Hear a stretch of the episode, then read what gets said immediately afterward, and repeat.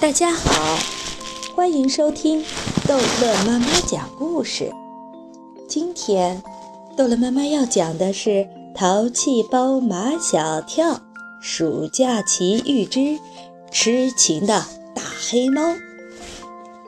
马小跳跟着爷爷去给树上的大黑猫送过一次饭，从那以后，大黑猫的每顿饭就都有马小跳去送了。马小跳争着给大黑猫送饭，是因为他相信他有办法把大黑猫从树上弄下来，把它带回家。马小跳还学会了做猫饭，把卤得香喷喷的猪肝切得碎碎的，拌在饭里，然后装进篮子里，提着给大黑猫送去。来到那棵高高的树下。马小跳学着他爷爷的样子，把系在篮子上的长绳儿在手上挽成团儿，然后用力向树上扔去。长绳挂在大黑猫身旁的树杈上，马小跳拉住长绳的另一头，篮子便升起来了。装着猫饭的篮子伸到大黑猫的身边，大黑猫一闻到饭香，就跳进了篮子。马小跳把拉紧的绳子猛地一松，哗啦啦，篮子降下来了。眼看着快落地了，没想到篮子里的大黑猫纵身一跳，从篮子里跳到树干上，飞快地爬到它刚才待的地方。喵！大黑猫愤怒地高叫一声。马小跳再把装着猫饭的篮子给大黑猫送上去。大黑猫把头一扭，硬着脖子，它不上当了。不吃拉倒。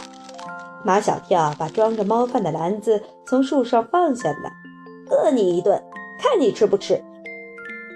马小跳提着大黑猫没有吃的猫饭回到奶奶家，屋梁上的辽哥欢叫道：“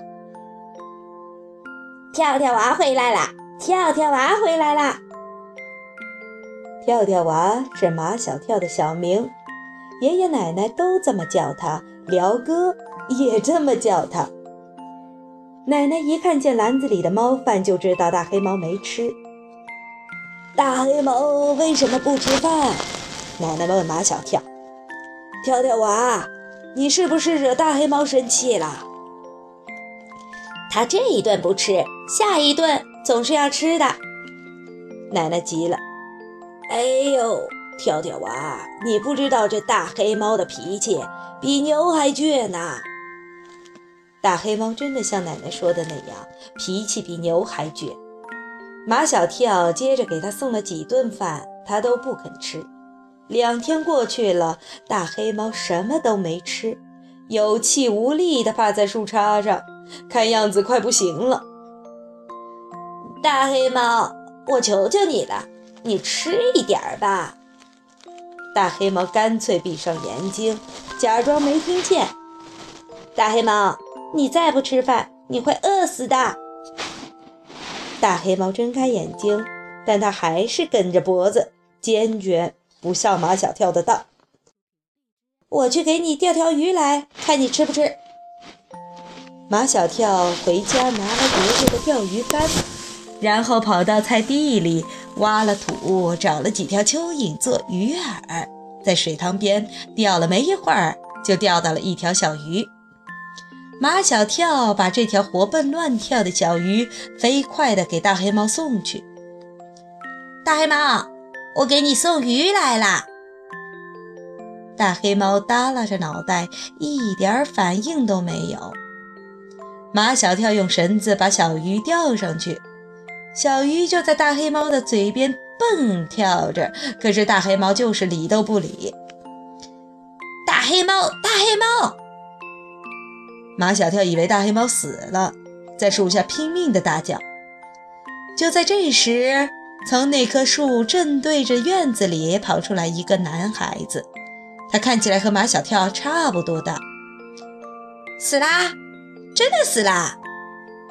男孩子像是在问马小跳，又像是在自言自语。马小跳哭了：“是我把大黑猫饿死了。”不是你饿死的，是他自己想我们家的大白猫想死的。”一听这话，马小跳才打量起这个男孩子来。他的眼睛又大又圆，两只招风耳朵，脸特别黑，牙齿特别白。不知道是因为脸黑把牙齿衬得那么白，还是因为牙齿白把脸衬得特别黑。反正活像一个非洲小黑人，村子里的人都叫他小非洲。他向马小跳自我介绍：“我叫小非洲。”这两天。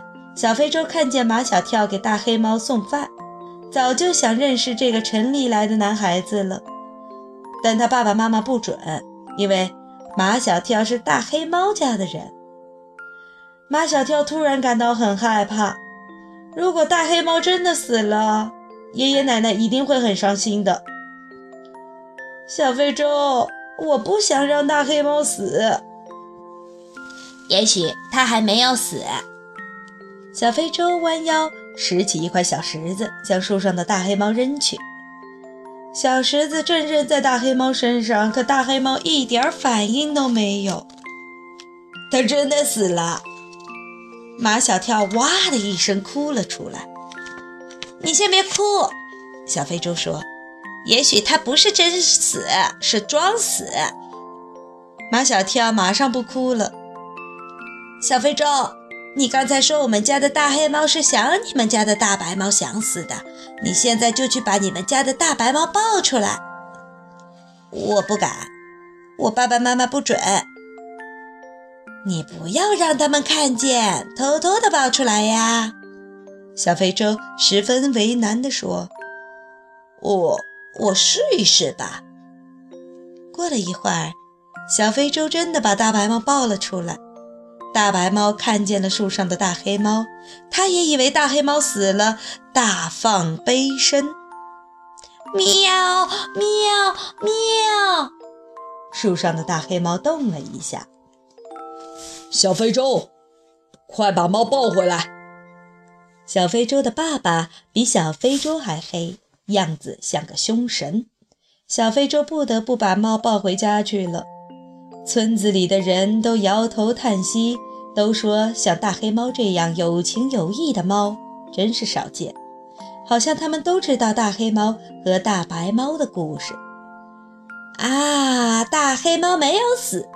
喵喵喵！大白猫的嚎声一声比一声凄惨，引来了好多人。马小跳的爷爷奶奶来了。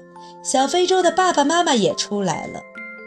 大黑猫和大白猫这两只猫到底有什么故事呢？好了，这一集的故事就讲到这儿结束了。欢迎孩子们继续收听下一集的《淘气包马小跳》的故事。